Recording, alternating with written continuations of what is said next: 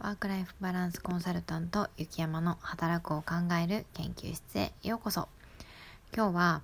目標設定についてお話ししたいと思います。今日は自己効力感を育てる目標設定の仕方についてです。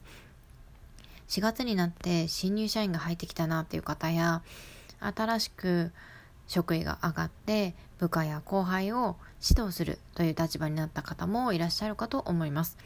今日はこの新人や部下育成で欠かせない自己効力感、部下の自己効力感を育てる目標設定の仕方について取り上げてみたいと思います。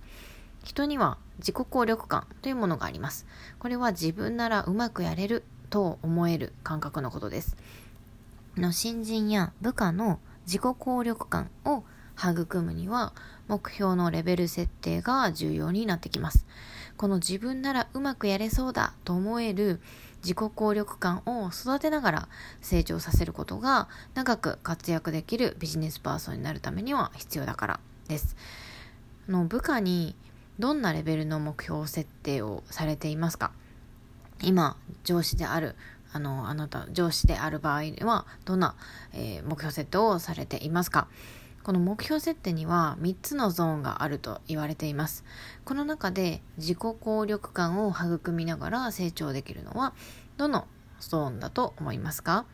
まず1つ目は、コンフォートゾーン。目標が現在その人にできることの範囲にとどまっていて、成長はまああまり期待できないと。2つ目は、ラーニングゾーン。これはストレッチゾーンとかチャレンジゾーンとも言われています。これはその人にとって手が届くギリギリの課題、前向きでモチベーションが高くてやってみようと思えるゾーン。そして3つ目、パニックゾーン。その人にとって全く手の届きそうにない課題や成功のイメージが全くできない課題。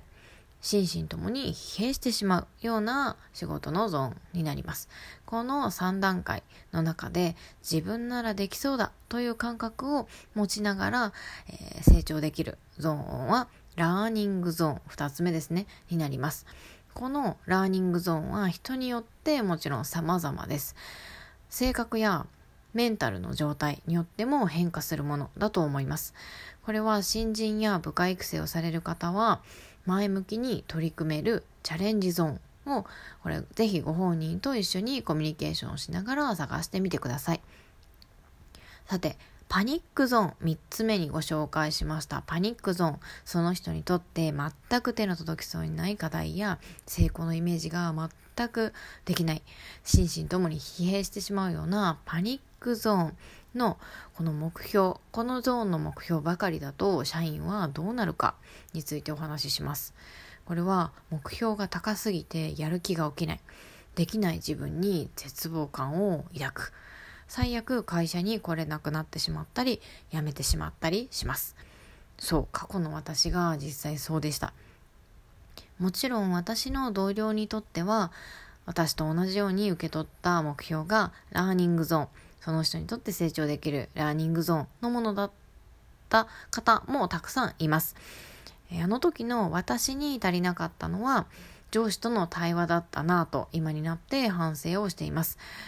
上司と深く話す機会もあまりなければ